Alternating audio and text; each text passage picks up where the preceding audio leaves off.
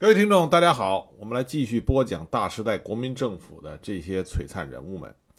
今天开始，我们把我们讲的重点移到了中国最西的边陲，也就是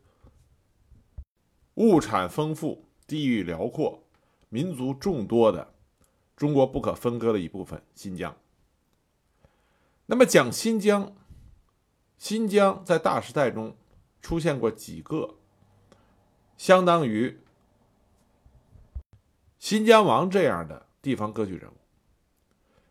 比较被大家所知道的是盛世才啊。盛世才的很多具体细节，很多人并不知道，但这个名字很多人都知道。但是要讲新疆，要第一个要讲的人，实际上这位老将军叫做杨增新。按理说呢，杨增新老将军算得上是北洋军阀的人啊，算北洋系的人。应该比较合适是放到讲北洋人物里边讲，但是我深刻的觉得，希望早一点让大家了解这位杨老将军。为什么这么讲呢？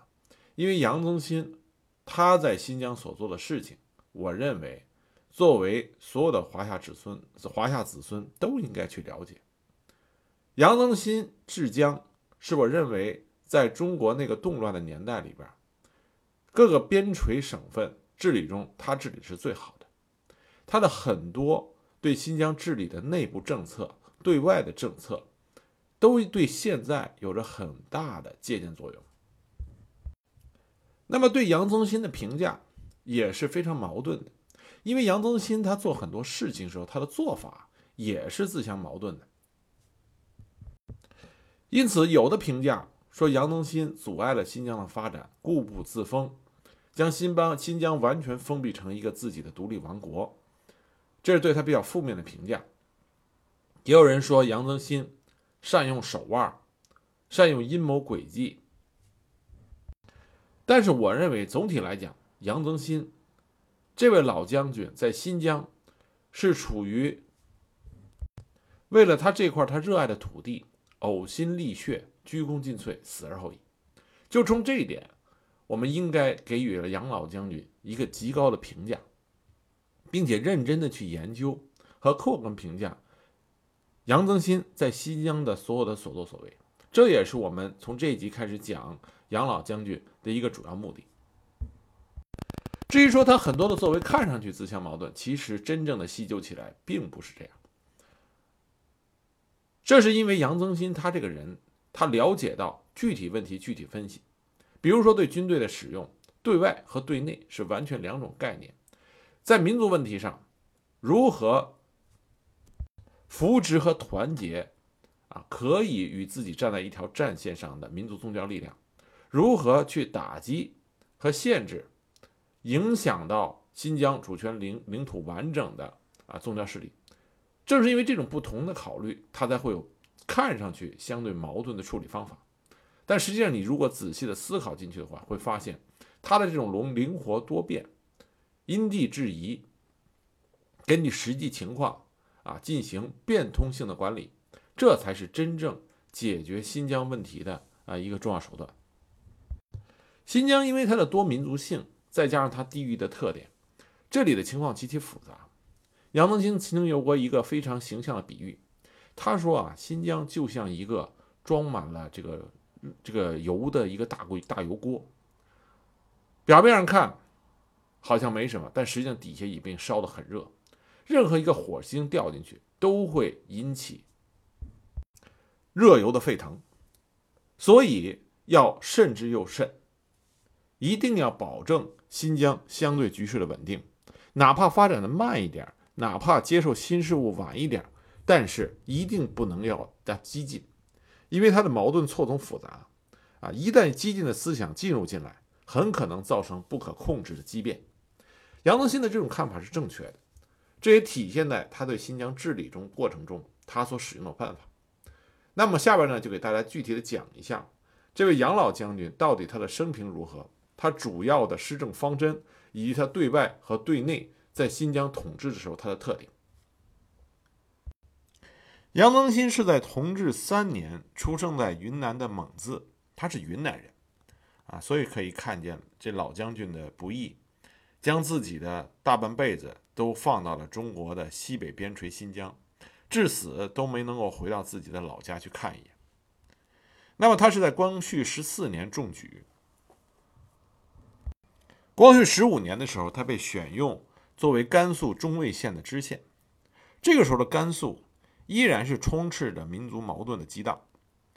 他所去派的啊派去的中卫县，当时的百姓不堪官府和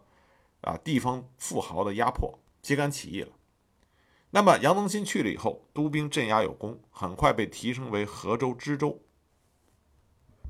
这个河州就是我们前面讲青马宁马的时候提到的，在西北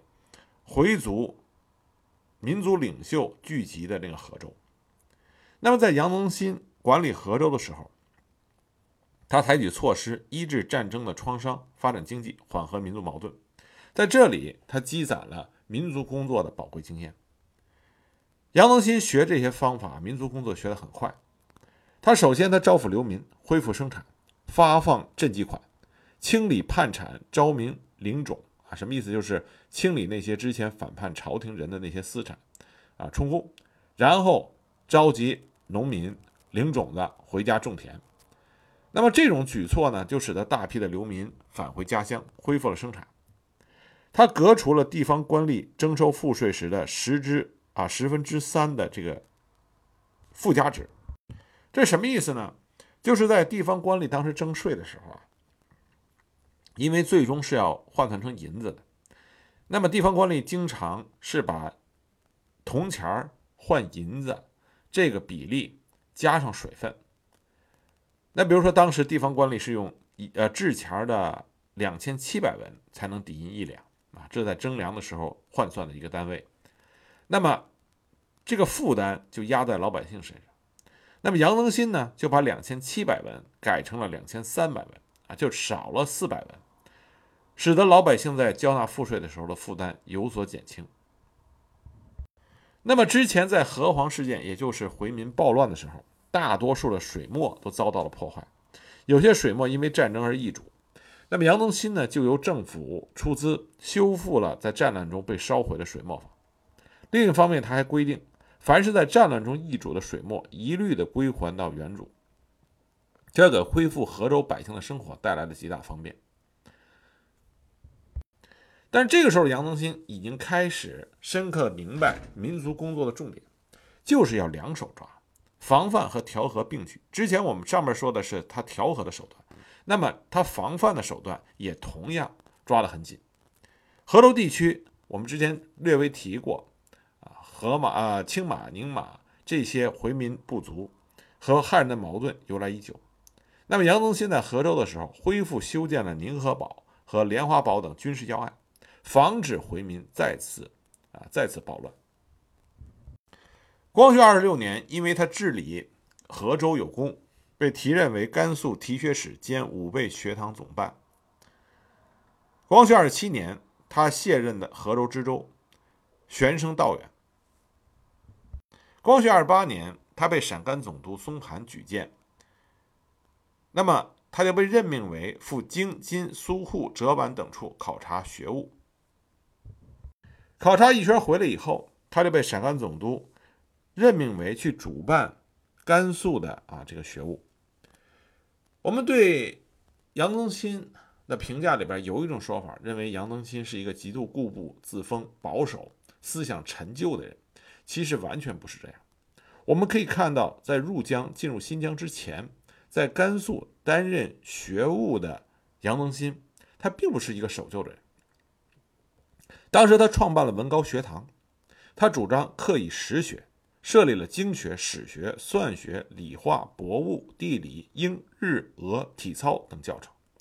而且他还创办了其他的学堂，包括武备、陆军、师范、巡警、工业各学堂，亲手编写了章程，规定课程。从这点上来看，杨增新并不是一个守旧的人，相反来说，他是一个把中国传统文化和新的、先进的现代化知识有机的结合起来。经过了解以后。那么加以适合于中国的这种推广，这点杨增新其实做得很好。杨增新他的中国传统文化功底极强啊，写过不少关于中国的儒家和易学的著作。同时，杨增新也极为好学，比如说，他为了了解和新疆毗邻的苏俄到底发生了什么样的变化，他自学了《资本论》。另外，杨增新是治江这么多年以来唯一一个治江大员会说维吾尔语啊，会说维吾尔话的汉人最高长官。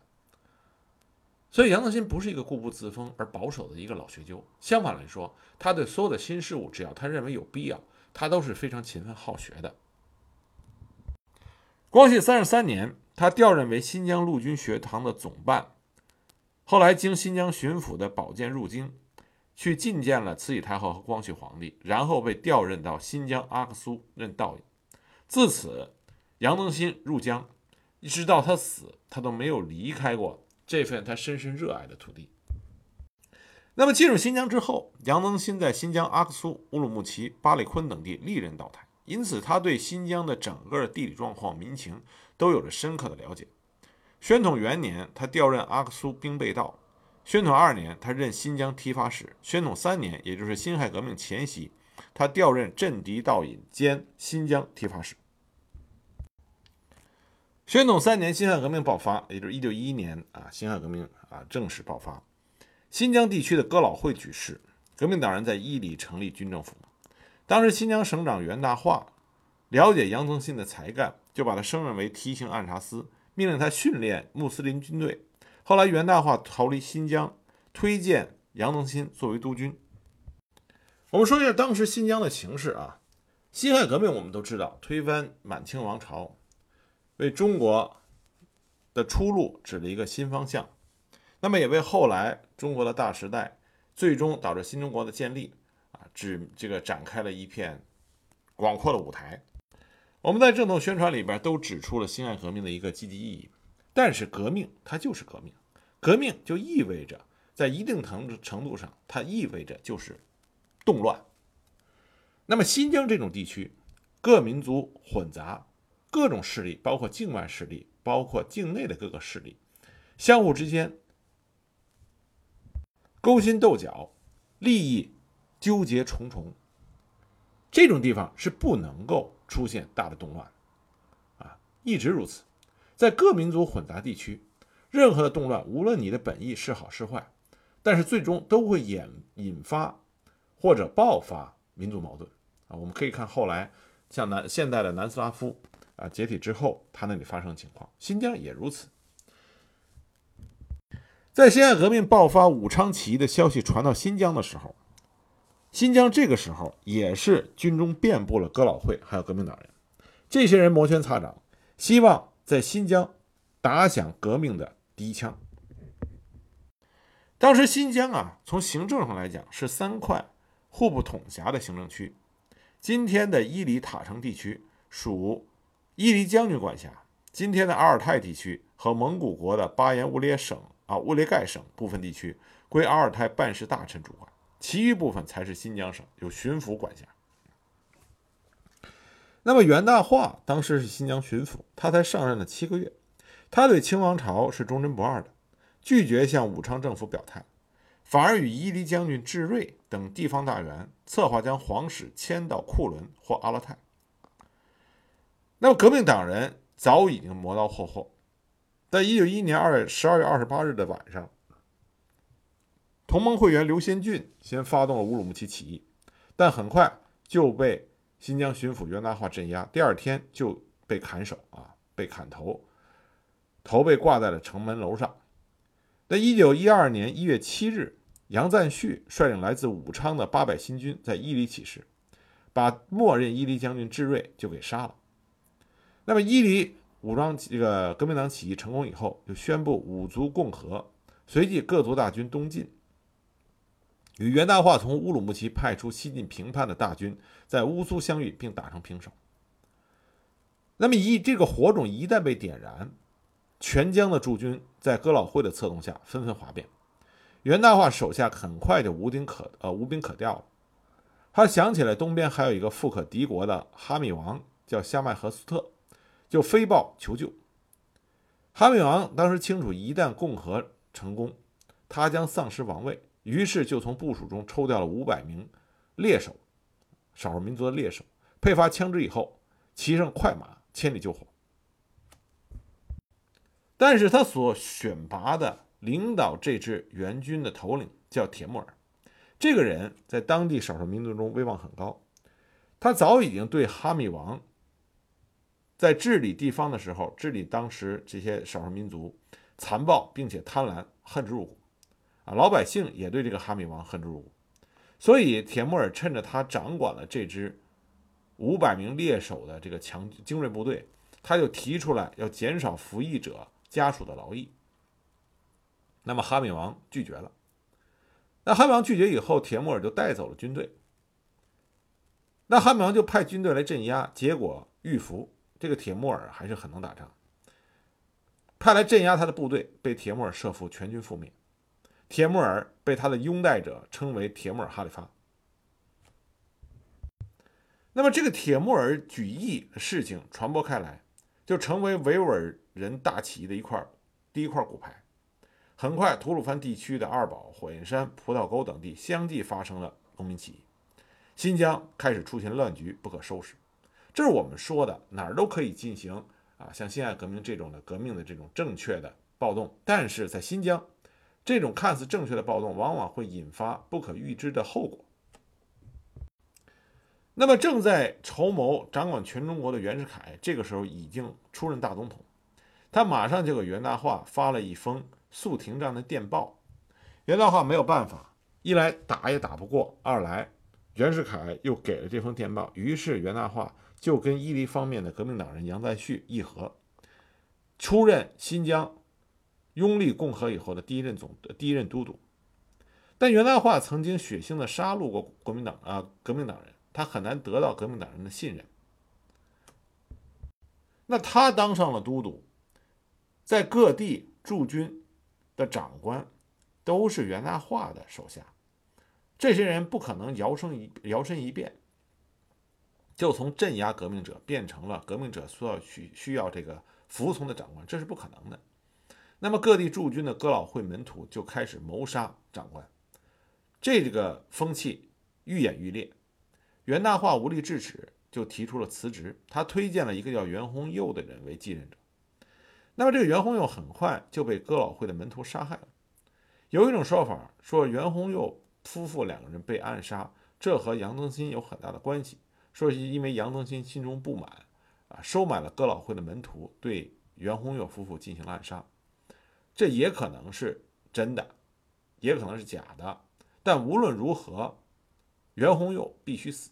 因为只有他死，杨增新才能够成为当时新疆。治理乱局的第一人，于公于私，杨增新杀袁宏佑都有他的合理的这个理由。新疆这个时候的乱局，不行非常手段是没有办法平定的，但一旦让它愈演愈烈，很有可能影响新疆中央政府的主权完整。杨增新，无论他是和人密谋杀害袁宏佑，还是说别人杀了袁宏佑。让杨增新捡了便宜，但客观事实就是，正是因为袁宏佑的死，杨增新登上了新疆权力的第一把交椅。从这点上来说，这是新疆之幸，也是我们华夏民族之幸。那么，成为了新疆当时政府上名义上的第一人之后，杨增新迅速的就展示了他熟悉边地民情的经验和灵活的手腕。在之前，杨增新受袁大坏的指派，袁大化的指派，他负责训练过到乌鲁木齐训练过新呃这个警察队伍，同时他还在这个袁大化的任命下训练了穆斯林军队。杨增新是历代执掌新疆军政大权的这些领导人里边唯一一个倚仗回族为主军队作为维护自己统治的主要主要军事力量。这显示出杨增新的非凡的才能，能让骁勇悍战的回族成为忠于他的军事力量，这说明杨增新在民族问题治理手腕上的高超。但另外一个负面的影响，就是这也是很多人批评他的一点，那么这一点是客观存在的，就是因为他依靠的是回族为主的军队，到后来他的继任者无论是金树人还是盛世才，都缺乏可以依靠的啊精锐的汉人部队，以至于盛世才后来主要依靠的是东北义勇军和白俄军队，为新疆的动乱增加了变数。杨增新担任都督之后，第一件事情就是解决与伊犁革命党人的权力分配。他非常强硬地提出，整个新疆必须合治，所有地区都必须归新疆省管辖。那么，在他的施压和分析分化下，同时又有袁世凯这个名义上正统的中央政府的支持，伊犁革命党人被迫与新疆省政府签订了新伊合议条约，新疆和伊犁统一成为一个整体。革命党领袖杨赞旭被安排到了卡什戈尔之后。又被杨增新用回族军官马复兴给挤走了。革命党人的领袖被挤走，杨增新很快就用忠于他的伊斯林呃穆斯林组建的新军，用武力镇压哥老会。他知道哥老会是新疆汉人部队里的动乱之源，这种动乱是不能够在新疆愈演愈烈的，必须要加以约束和限制。当时新疆各地的哥老会成员近十万人，哥老会暗杀长官，失去约束，互相攻击，骚扰地方，并且最可怕的一件事情就是开始引发民族矛盾。杨增新意识到这个的危害，所以下了狠手。从他1914年开始查禁哥老会，到1918年完全扑灭，杨宗新一共斩杀了哥老会头目178人。这是杨宗新的一个特点，就是他可以在他认为应该使用怀柔手段，包括他本人，很多人跟他有过交流的，对他本人都是这么个评价，认为他是一个非常和善、和蔼、非常亲切的一个老者。但是在杨宗新认为必须要有要用雷霆手段的时候，他毫不留情啊，杀起人来不眨眼。那么这是对军中不稳定因素哥老会的镇压。另外一个新疆当时的动乱之源就是维吾尔农民的起义。那么，对于维吾尔农民的起义，杨增新是另外一个态度。他认为是要安抚，而非武力镇压。当时新疆各地的官员多持相反意见，认为对于维吾尔少数民族起义应该尽早剿灭，以免酿成原来在青海、宁夏出现的大规模的回民暴动啊。这是有前车之鉴的，西北人对这件事情一直是记忆犹新，所以这些官员持一定要尽早剿灭这个强硬的观点。但杨增新认为，只要解决了伊犁起义，农民不满当地贵族霸占水源的吐鲁番起义可以顺利平息，所以杨增新就抓住了农民起义的这个重点，那么他就派人去铁木尔营地，传达了他想招抚的意思。希望铁木尔的部众能够交出武器，投诚受俘，既往不咎。同时，他也发信给哈密王，要求他减少对自己部民的盘剥和压榨。经过反复调停之后，再加上杨登新调集军队对义军施加压力，他又派出手下的穆斯林军官前往铁木尔的军中，手捧着《古兰经》发誓。铁木尔部众的安全可以获得绝对的保障，成员全体编入杨增新的新军，起义军回乡可每月只服两日的劳役。在这些优厚条件下，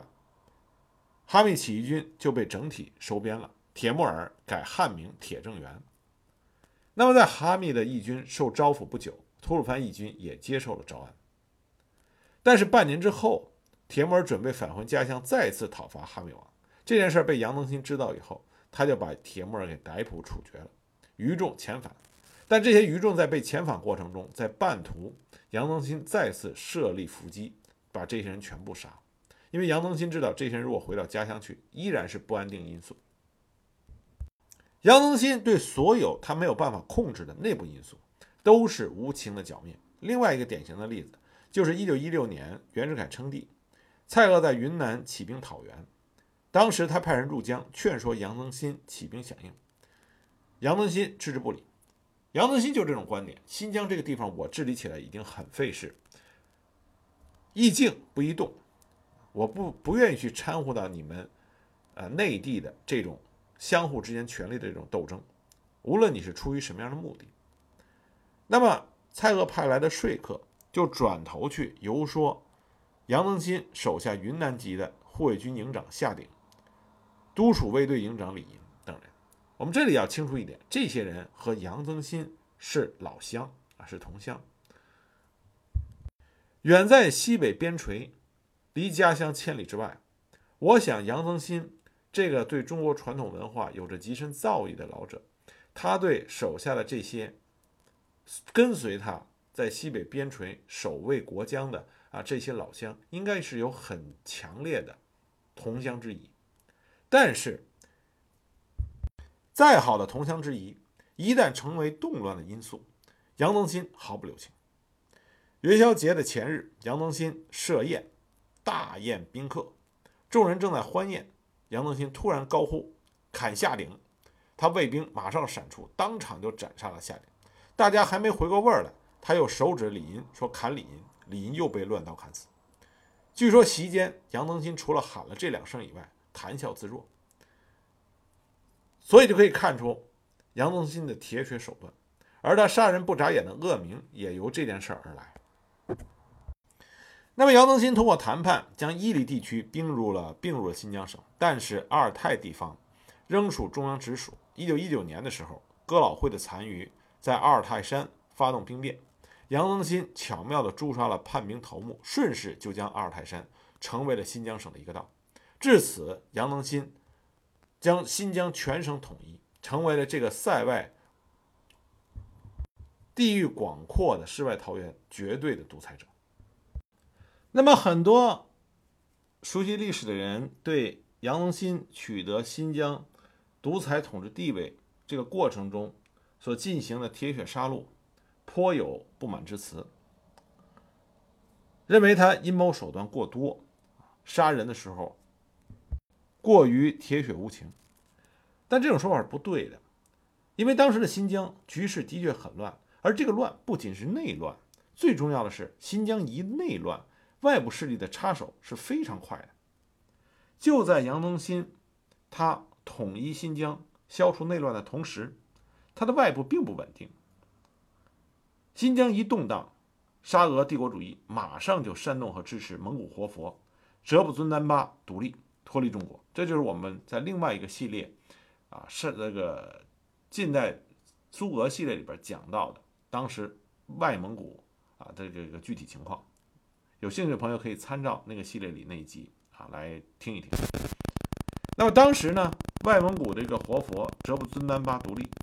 他派兵侵扰新疆的边境，侵占科布多。北洋政府指令新疆伊犁阿尔泰出兵抵抗，因为这个时候还没有完全统一。那么我们知道，境内的哥老会以及革命党人正在四处的活动，进行骚乱和举义。而哈密铁木尔的农民起义也正如火如荼。杨增新面临这种动乱的情势，他采取的措施是集中权力，先攘外而后治内。他倾尽所有的省库经费，出兵支援与科布多相比邻的阿尔泰。当时沙俄叫嚣着要出兵干涉，杨增新不畏威胁，遣军驻防托车汉通古。沙俄当时讹诈不成，又出兵伊犁、阿尔泰啊这两处地方，出兵伊犁和阿尔泰，逼杨增新撤军。杨增新岿然不动。那么这边杨增新守卫国土，可是中央政府袁世凯却和沙俄的驻华使馆签订了中俄声明文件和中俄声明令件，将科布多割让给了独立的外蒙古。同年十二月。帕拉塔与沙俄非法签订了中蒙军队停战协定，要新疆军队从察罕通古撤回原户。杨增新断然拒绝，坚守疆土。杨增新终其一生在新疆的统治，在对外方面，杨增新绝对是坚守中国的领土完整和主权完整，态度决绝，绝不妥协，显示出。一个中国的老将军应有的气概。那外部形势如此复杂，治理内部是必然要雷厉风行的，快刀斩乱麻，否则的话，内外的局势都会糜烂。杨宗新非常清楚地意识到这一点。那么，关于他在治理内部的时候所使用的这些手腕，他也有所啊解释。在他的日记里，他这么写的：“纵一人生而千万人不免于死，是生者死之根；杀一人而千万人得遂其生，是死者生之根。故渠魁首所当诛，而无恶不易轻纵。”所以说，杨宗新很清楚的知道。作为一个军政的第一人，他要担负起保证新疆稳定、保证新疆是中国一部分这个重担。因此，在处理很多事情上，这个领导者要勇于去担当恶名。杨登新虽然拒绝了他的老乡蔡锷，希望他能够共同去讨袁、出兵，啊，出兵这个玉门关内这件事情。但是杨增新虽然不出兵不参与，但是他宣布他拥护拥护共和制度，只是他不参加军阀的混战。为了表明他的态度，他在他督军军属的大堂上写了一副对联儿。这个对联其实很出名，表现了杨增新的一种心态。对联这么写：“共和食草昧初开，休称五霸七雄。”纷争莫问中原事啊，这是上联。下联是边庭有桃园胜境，纽帅南回北准，浑噩常为太古民。这就表明了杨宗新的一种态度你们那边怎么打我不管，因为那是你们那个地方的事情，我这里已经很麻烦了，我就要保证把我这里制成世外桃源就可以了。那么杨增新成为了新疆执掌军政大权第一人之后，他在新疆治理上有着杰出的表现。那么一块一块的，我给大家具体讲一下啊，分为分别分为内政、吏治、民族文化啊，还有外交。那么首先讲的呢是外交，因为杨增新，我觉得最值得人称赞的就是他的外交，如何保证新疆的领土和主权完整。因为杨增新他在新疆，他所面临的，是中国当时其他地区都面都没有面临到的巨大外部压力。什么外部压力呢？就是新疆比邻的苏俄的巨大变化。无论是沙皇俄国对新疆垂涎欲滴，还是后来苏联啊新成立的红色苏维埃政权，在清剿白卫军的时候。无论是白卫军还是红军，都和新疆有着密切的关系。我们都知道，白卫军窜逃至了新疆，而红军为了能够彻底的剿灭反对红色苏维埃的白卫军，也需要进入到新疆进行对白卫军的追击。那么，新疆的主掌者杨增新，他所采取的态度和做的方式，都会对新疆的情况。有着直接并且重要的影响。那总体来说，杨增新的处理是非常的高明。我们这里就给具体的给大家讲一下。那么，新疆在左宗棠收复新疆之后，一八八四年新疆设省，但是沙皇俄国一直对这个富饶并且广阔的新疆垂涎欲滴。通过和清政府一系列不平等的条约，沙皇俄国在新疆的影响力是很大的。最直观的表现就是他的领事馆护卫军队的数量完全不受限制。比如说，卡什戈尔沙俄领事馆的驻军一度曾经高达三千人，他们耀武扬威的在卡什戈尔的大街上出操，每天两次。根据中俄签订的改定陆路通商章程，俄国商人在新疆贩卖进出口货物可以暂不纳税。这导致新疆的本土商人完全没有办法和俄国商人的竞争。这种不对等的条约必然造成祸患。一九一二年六月，就在杨登新成为新疆的啊最高领导人的不久，一九一二年六月，在和田州的策勒村就爆发了俄侨被杀事件。这个所谓的俄侨，实际上是原籍浩瀚的乌兹别克人，他只是靠代办沙俄侨民证、收取回扣发家。说是俄侨，实际上也是新疆本土人。那么这个人呢，因为造成当地的众怒，所以被当地的百姓啊给杀掉了。沙俄得到这个消息以后，立即派兵五百侵入到喀什境内。八月份，俄军炸开喀什城的北门，入城挑衅。月底又增兵千人进驻喀什。那么杨增新面临到这种突发事件，因为他知道自己刚刚执掌政权不久，没有力量强硬的和沙俄进行对抗，于是他迅速的派出道歉的官员分头出门，同时将地方官员全部撤职逮捕，但是拒绝了沙俄提出的荒谬的杀人数字，说我没有杀那么多人。那么，俄国驻卡什戈尔的领事竟然直接带兵行军千里到和田追查凶手。由此可见，当时俄国在新疆是如何的啊飞扬跋扈。最终，杨增新使用委婉的方法，他以逮捕、审判了一百七十八人，赔偿七万余两白银，方才了结。但是我们这里要点名的是，审判了一百七十八人，却没有一个人被判处死刑。杨增新用他高超的手腕和运作，使得这件事情用钱来了结，而不是以牺牲当地百姓的性命来作为了结。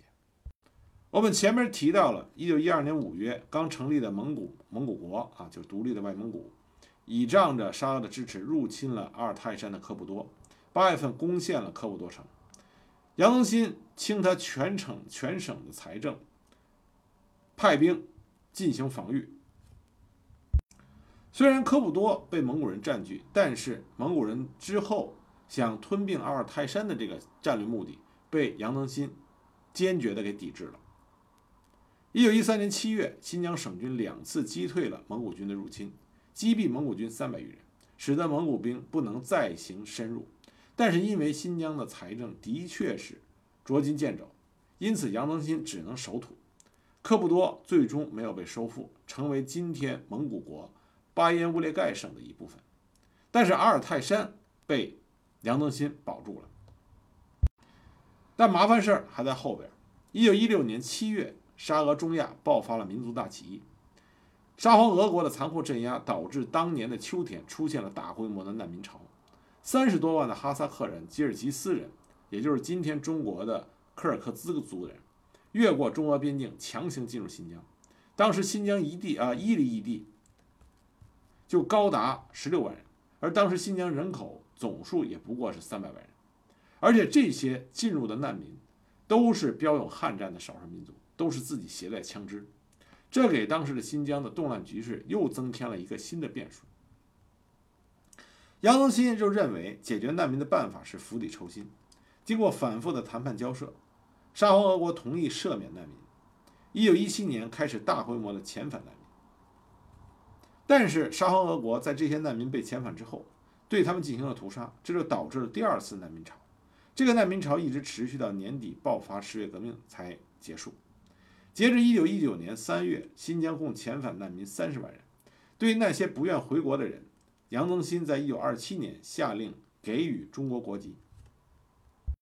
如果说在十月革命之前，沙皇俄国的难民潮只是民间自发的，背后没有太多的势力操纵。那么在十月革命之后，白卫军进入新疆，就是更为复杂的局面，也是对杨增新最大的挑战。因为这些白卫军的身后，包括追击他们的红军身后，是两个国际上强大势力的斗争。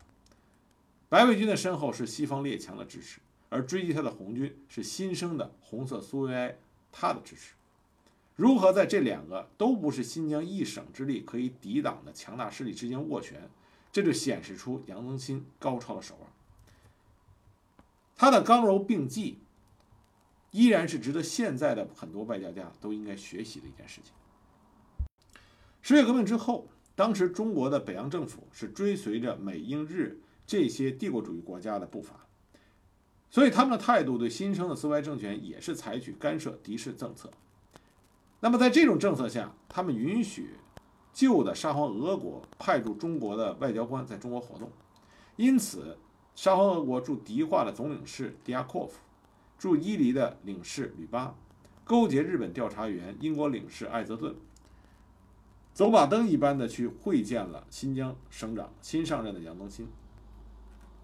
声称现在英美日等西方列强的干涉军队已经在西伯利亚登陆，中国北洋政府也会向西伯利亚派出部队，和西方的干涉军并肩作战。因此，作为在苏俄相对东方地区的新疆，也要向苏俄的中亚地区出兵，协助高尔察克的白卫军与苏联红军作战。杨增新并没有因为中央北洋政府的态度而完全是服从，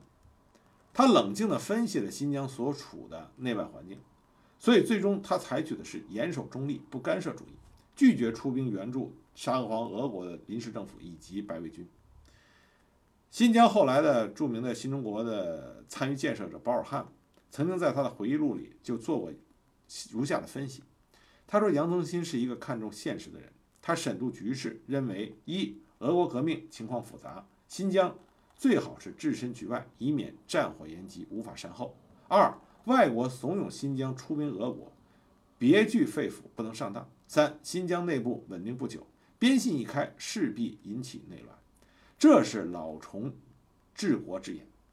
啊，这是老成治国之言，并且经过研究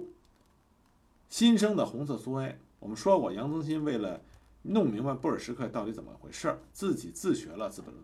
所以杨增新他对俄国革命、十月革命有他自己的论断。当时英国驻卡什领事艾泽顿曾经去见杨增新，威胁他不要视西方列强出兵干涉西伯利亚的事实于不顾。应该及早的向苏俄出兵，武力镇压俄国的新党叛乱。但是杨增新当时就对这个艾泽顿说：“领事阁下，我对俄国革命是这样看：俄国革命是起于贫富不均，不是武力所能遏制或消灭的。俄国新党有大多数人的拥护，胜利也将是必然。”那么艾泽顿听到这类话以后，当然就大怒，他说：“俄国新党如烛遇风，不久就会熄灭。”那么杨增新就说：“我看不至于此。”盖真新党必战优胜，古今中外全国皆各国皆然，唯中国今日尚无真的新党发现耳。这句话说的很有水平。杨增新看出了十月革命的本质，他认为布尔什维克这个新政啊新的政权的胜利是必然的。但他也清楚的看清了中国自己啊，他说中国今日尚无真的新党发现，这也说明杨增新对中国的局势也有他自己独到的看法。那么紧接着，迪亚阔夫和吕巴又要求新疆当局允许沙俄的旧军队假到伊犁塔城边境，攻击伊犁境外萨马尔的苏俄红军。那么杨增新就识破了他们的诡计，对他的手下伊犁镇守使杨飞霞下达了严格的指示。他说：“俄兵假道士纯是某国人的运动，其意不在萨马尔，而欲在伊犁境内活动，将伊犁破坏。某国好借此派兵来伊犁干涉。”某国人屡次在省提议要派兵一个师团分驻伊犁和塔城，协助边防。幸中央与之议定，新疆国防由中国自行担当，未受其忌。又劝我出兵攻俄新党，为将来可以收回种种利权。不如新疆全省之兵只有此数，无论饷械两缺，无法补充。且外信一开，土匪必乘机而起，内外受敌，岂不危险？所以说，杨增新他一眼啊，这个非常睿智的。就看出了事情背后的阴谋诡计。他说的某国是哪国呢？实际上他说的某国是日本。因此，杨增新抵抗住了西方列强的压力，不向西伯利亚派兵，并且调遣军队征用蒙哈兵丁啊，就是少数民族蒙古族和哈萨克族的这个兵员，严守边卡，达到了保境、保民和保商的目的。一九一八年，伊万诺夫的白匪军在苏联红军的追击下逃窜到了伊犁附近的边界地区。通过原沙皇俄国驻伊犁领事吕巴向伊犁镇守使杨飞霞提出入境要求，杨飞霞就向杨增新报告请示处置方案。杨增新非常注意研究苏俄的外交政策，他按照国际惯例指示杨飞霞，白匪军可以进入新疆，但是过境的时候收缴武器。于是杨飞霞就按照杨增新的命令，收缴了伊万诺夫手下三百名哥萨克官兵的武器，才允许他们以及大批的难民入境，安排在三台一带居住，每人发给十天的口粮。经过一段时间的休整，伊万诺夫就串通了吕巴去见杨飞霞。一方面，他们假意的表示感谢；另外一方面，他提出发还被收缴的武器，允许伊万诺夫率部打回俄国。杨飞霞严词的拒绝。那么，吕巴就赶到迪化去见前沙俄驻新疆总领事迪亚阔夫，和迪亚阔夫一起去见杨增新，要求发还伊万诺夫白卫军的武器，允许他们离开新疆自谋生路。杨增新一眼就看穿了他们的诡计，断然拒绝。那么，吕巴和迪亚库夫不死心，他们又跑到，啊，他们又致电给当时前沙皇俄国驻中国的大使库达涅夫，让他和北洋政府外交部交涉。北洋政府的外交部呢，对新疆根本就不上心，于是就电这个发电文给杨增新，要求他发还枪支，让这些人回到俄国境内。杨增新接到指示以后，他马上就看穿了吕巴和迪亚阔夫他们的阴谋伎俩。立刻回电揭穿了他们的阴谋，说这些白卫军有仇视和破坏中国之心，收缴的枪支绝不能发还，万不得已可以允许伊万诺夫率领白卫军徒步归国。但是北洋政府的那些高官，早已经和沙皇俄国的这些前大使们勾结在一起，再次给杨增新发电报，要他放行，归还枪支。这个时候就看出来杨腾新这个人手腕的高超，上面压力他不能拒绝，于是他采取了阳奉阴违的策略，他密令杨飞霞把收缴的白卫军武器破坏一部分，再予以发还，绝不能让白卫军拿到好武器，防止白卫军借机闹事，引起红军的不满，给新疆留下后患。而且他命令杨飞霞故意拖延把坏武器运往塔城的时间。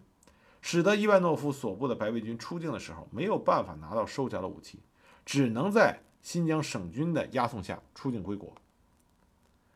那这并不是结束。一九二零年的春夏之交，巴奇赤率领着一万余名的白卫军和五千余名的难民逃来塔城。那么杜托夫和阿连阔夫的白匪余部啊，白卫军余部和难民万余人也逃来了，逃到了伊犁。杨腾新采取的办法是严刑禁止，勿令入卡。万一阻止不住，按照国际惯例解除武装，提供食宿，妥善安置。你进来可以，我也可以让你好吃好住，但是有一点不能带枪。那么这些白卫军的残部有了住处，解决了温饱以后，又开始在伊犁、塔城等地招兵买马，企图死灰复燃。杨腾新对这件事情是极为关注的，他多次指示各地的官员严厉制止。他就跟这些地方官员说：“这种事情坚决杜绝，因为如果他们这么做的话，会引发新的苏联啊，这个苏俄新的乌啊，这个红色苏维埃的不满，这会给伊犁和新疆其他地区带来殃及池鱼之祸。所以杨增新下令严禁。那么说到这里，有的朋友就会问：那杨增新为什么不派他的部队对这些白俄的军队进行啊镇压呢？”啊，把他们杀了算了。这是因为杨增新手里新疆当时的省军的确是军力太弱，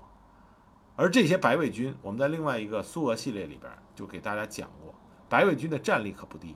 这和能和英勇善战的红军打得难分难解。这些白卫军的战斗意识、战斗素质、武器装备都不是新疆省军所能够抗衡，因此对付这些白卫军还是需要以智取为上。一九二零年二月，安年科夫、杜托夫、巴奇赤率领着一万多的白卫军，裹挟着六千名的难民，赶着九千余匹马窜入塔城。啊，从数量上来看，这是一股庞大的势力。杨增新，杨增新就下令收缴枪支。那么，已经多次逃窜到新疆的巴奇赤这些人，就知道如何应对。他们只把部分的武器交给中国守军，其他的埋在中俄边界附近的山沟里。还有一些藏在马驮、车轱辘以及贴身的衣服的口袋里。杨增新呢知道这个情况，但是他怕逼得太紧，惹出事端，所以呢就没有过分的追究。杨增新下令把收缴的枪支成捆的包装，星夜运到省城迪化，然后将安年科夫、杜托夫和巴西制这三个匪首分散安置在俄敏县境内的游牧地区，把这些人带来的军马九千匹军马。每一千每一千匹为一群，分给蒙古族牧民代为放牧，给予一定的物质报酬。饿死或者病死的战马凭着军马屁股上的烙印作为报销凭凭证。同时，他下令对白俄军官严格的看管，对于危险性最大又最不服管教的安年科夫，把他关进了监狱。直到三年之后，经过日本和美国的说情，才把他释放出狱。但是被送到甘肃省会兰州附近的一个御马场隔离监督。很快，新疆当局发现杜托夫暗中收罗分散在新疆各地的白匪军的士兵，与境外各种反苏组织还有英美的间谍机构有所联系，秘密策划大规模的反苏活动。杨增新知道这件事以后，知道绝不能姑息，一定要严厉的镇压。但是怎么镇压？这又看出了杨增新的水平。他并没有亲自出手镇压，他反而将这个情况通报给了苏俄当局，也就是通报给了红色苏埃，允许苏俄派出肃反人员到新疆，将杜托夫击毙。对于其余的白卫军的官兵，新疆当局则动员他们回国定居。那么就伊犁一地就有三千多名的白俄官兵陆续的归国，这样就减轻了对新疆的治安威胁，同时也让。红色苏维埃对新疆以杨宗新为首的国民政府啊有所好感。那么另外一个白文军的匪首阿连阔夫也是蠢蠢欲动，他私下和吕巴密商，准备向新疆当局提出前往印度自谋生路的要求。那么杨增新知道以后，他知道绝不能放任阿连阔夫横穿整个新疆再进入西藏，这样会引起祸事，所以他把吕巴押送到了北京。阿连阔夫大怒。命令他手下的一个华侨营长叫刘连科，在中苏边境开始烧杀抢掠，无恶不作。杨增新刚开始的时候派出省军去镇压啊，很多朋友就说，呃，杨增新为什么不派省军镇压？那杨增新这一次他这么干了，但是新疆的省军的确太弱，不是刘连科的对手，几次围剿都失利。那么一看这种情况，杨增新彻底冷静下来，他明白自己手中的部队还是没有办法。和训练有素的白卫军发生武装冲突，于是他就采取了智取。他命令他的部下伊犁镇守使杨飞霞派人去会见刘连科，小以民族大义，教育他不要再跟着白卫军干伤天害理的事情，屠杀自己的骨肉同胞。说你这样对不起父老百姓。但么同时还告诉刘连科，你如果接受招抚的话，可以给你管带之职啊，那你有官了，同时还能把你。送回到山东老家去与亲人团聚，给你个官爵，给你个官位，同时让你衣锦还乡。刘连科呢，一看跟随着白卫军没有出路，于是就带领他全营反正投降，同时还挖出了阿连阔夫偷埋的枪支弹药，断了阿连阔夫搞暴动的重要的武器来源。但是这些举措并没有断了阿连阔夫蠢蠢欲动的这个野心，为了。保证阿列阔夫在自己的控制之下，杨增新派出一个营，押送阿连阔夫以及他所部的一千余人前往省城迪化，安排在南梁的大营盘里边。阿连阔夫仗着自己人多势众，在迪化横行霸道，经常跑到省政府大叫大嚷，说如果新疆政府不答应他的一些无理要求，就要径直径直的自己采取行动。当时杨增杨增新对他的回答说。新疆省城缺粮，你们不能久住。我们对你的照顾已经仁至义尽，不能听凭你们任意行动。阿连阔夫看杨增新如杨增新啊如此强硬，就找日本调查员成田哲夫问计。成田哲夫当时告诉他，有两个情报：一个是谢苗诺夫已经率领着一千多名的白俄官兵侵占了外蒙的首府库伦，在日本军部的支援下进攻西伯利亚；二是有一批军火正由北京运往新疆。于是这个成田哲夫。就给阿连克夫出主意，让他答应新疆当局让他东去的要求，到库伦去投奔谢苗诺夫，在途中劫掠那批军火，作为给谢苗诺夫的见面礼。阿连阔夫大喜，决定依计而行。那么杨增新呢，就派出部队押送着阿连阔夫的白卫军离开迪化东行，在到达新疆东部的奇台县城的时候，阿连阔夫就看中了这个险要的重镇。决定先攻下奇台县城，收缴中国驻军的武器弹药，劫掠财物和军马，裹挟民夫，再从乌伦古河进入阿尔泰山，占据阿拉泰和金木奈啊、科布多等新疆要地，这样就和塔城和库伦的白匪军连成一片，准备大干一场。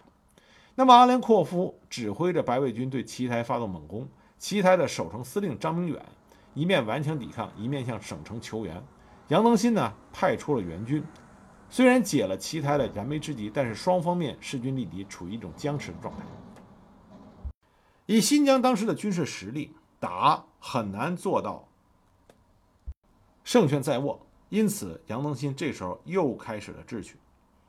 他一方面亲自与英国、日本和帝俄啊沙皇俄国前驻新疆官员巧妙周旋，严密监视。沙皇俄国滞留在新疆官员的阴谋活动，一方面派出外交特派员张少博、新疆教育厅长刘文龙等地到奇台助张明远一臂之力，要他们尽快熟悉国际公法，尽可能以外交和平方式处理已经进入僵持状态的这个斗的这个斗争。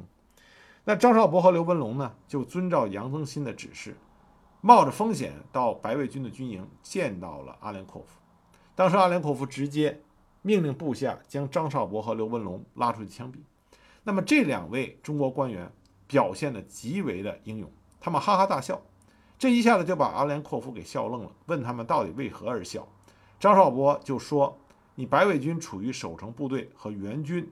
蒋松林旅的包围之中，尚且不能战胜，而中国援军将源源不断的而来。中国驻守圆湖、布尔根等地的军队已经堵死了你们北窜的道路。”这样僵持下去，你们只有死路一条。现在只有我们两个人才能救你们的命。张少博这番话打中了要害，阿连阔夫急忙给张少博和刘文龙松绑，请教活命之策。张少博代表了新疆当局提出三项条件：一、交出武器；二、阿连阔夫软禁在省城迪化；三、白匪部队服从新疆省政府的安排，押送入关。阿连阔夫觉得这三条虽然难以接受，但是如果按照张少博所说，他所率领的白卫军面临的是极为险恶的形势，所以他也不敢一口回绝，就说给我三天考虑时间。同时，他寻思着如何的逃跑。杨增新就指示新疆官员军事进攻和外交政策双管齐下。阿连科夫最后只能命令他手下的官兵将精良的武器找到可靠地点埋藏起来，将一些破旧武器交给新疆当局。那么杨增新指示张明远将阿连阔夫软禁起来，压制迪化关押。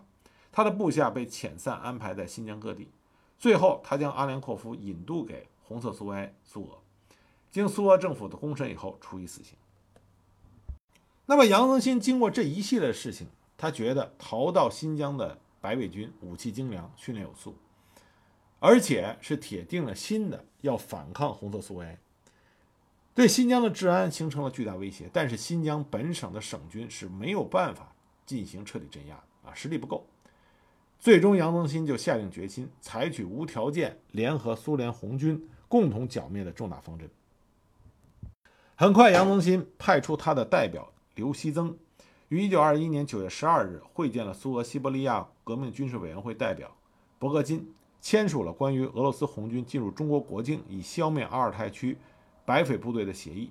在这个协议里写得很清楚：一、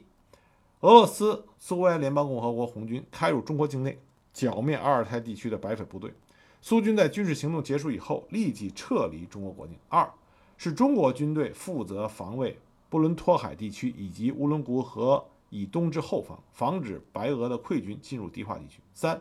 中俄野战指挥部双方交换代表，以协调作战。四。中国是苏军开进中国领土一个月后，无偿供给苏军的粮食。五，若有必要，苏军无偿供给中国部队的炮弹及子弹。六，苏军必须爱护中国财产，并交还被白匪所劫中国当局之武器。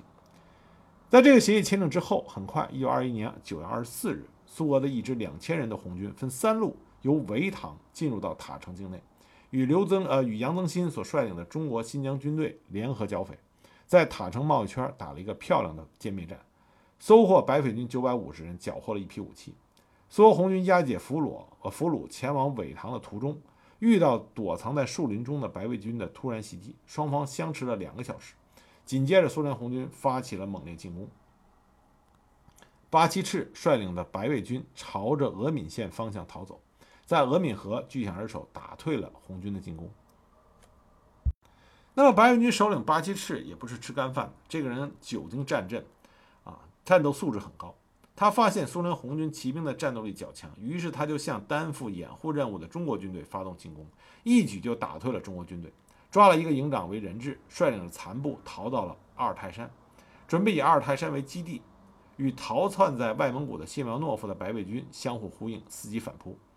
那么巴基日率领的白卫军一进入阿尔泰山，就遭到了中国部队的顽强抗击，但是中国部队依然是作战不利。杨增新就任命刘明远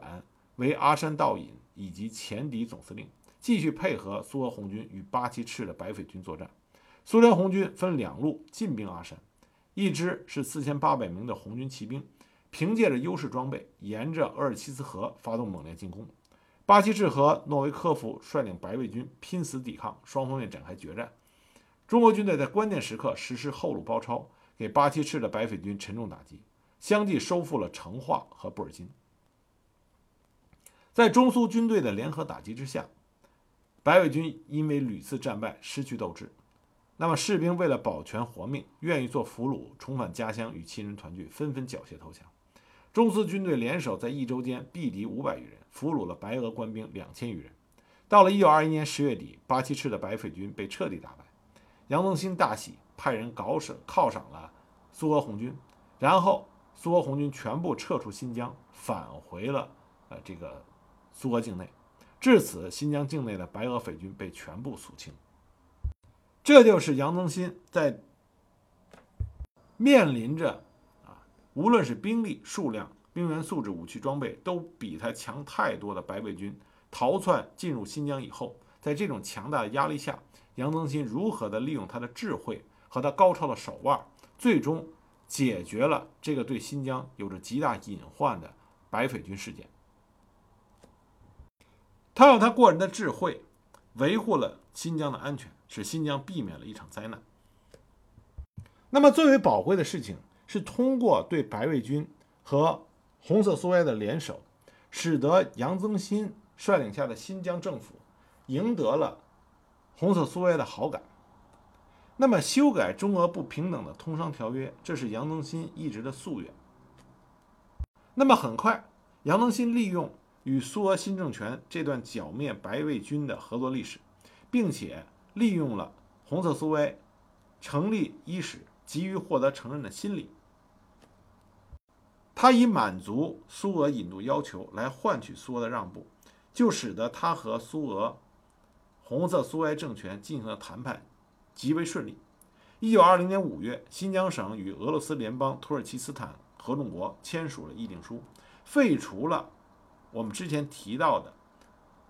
俄国商人在新疆行商不用交税这件事情，废除了免税和领事裁判权等不平等条款，这是中国与邻国签署的第一个平等条约啊！大家知道这这是第一个，一九二零年签立，而这个的始作俑者就是杨增新。有了这份平等条约，一九二一年四月，杨增新通知英国，由于中俄修约，英国商人根据最惠国待遇免税的特权也被取消。另外一个善举就是杨增新在与苏俄谈判的时候收获，就是在中亚设置领事馆。一九一六年的时候，沙俄在镇压民族地区起义的时候屠杀了六千华人。为了使得中亚地区十余万的华人得到领事馆保护，当时杨增新提出，沙俄在新疆有五个领事馆，以对等原则，应该允许新疆在俄罗斯境内设立五个领事馆。但是当时沙俄以距军事基地过近为由拒绝。那么，在新的这轮谈判里边，一九二一年的这轮谈判里边，苏俄要求恢复沙俄时代五个驻新疆的领事馆。那么，杨增新趁势旧事重提，经过反复谈判，一九二四年双方达成协议，互设五个领事馆。这也是杨增新在外交上的一个重要贡献。那么讲到这里呢，我们就讲完了杨增新他在当时新疆主政的时候，在外交上的一个重要的表现和贡献。那么下边呢，我们会给继续大家给继续啊继续给大家讲关于他在内政治理、民族政策啊，还有这个啊励志啊经济这方面这些方面对新疆做出的贡献，以及最终他的啊他的死是怎么一回事儿啊。下一集里会给大家继续讲这位值得人敬佩的新疆的老将军杨增新。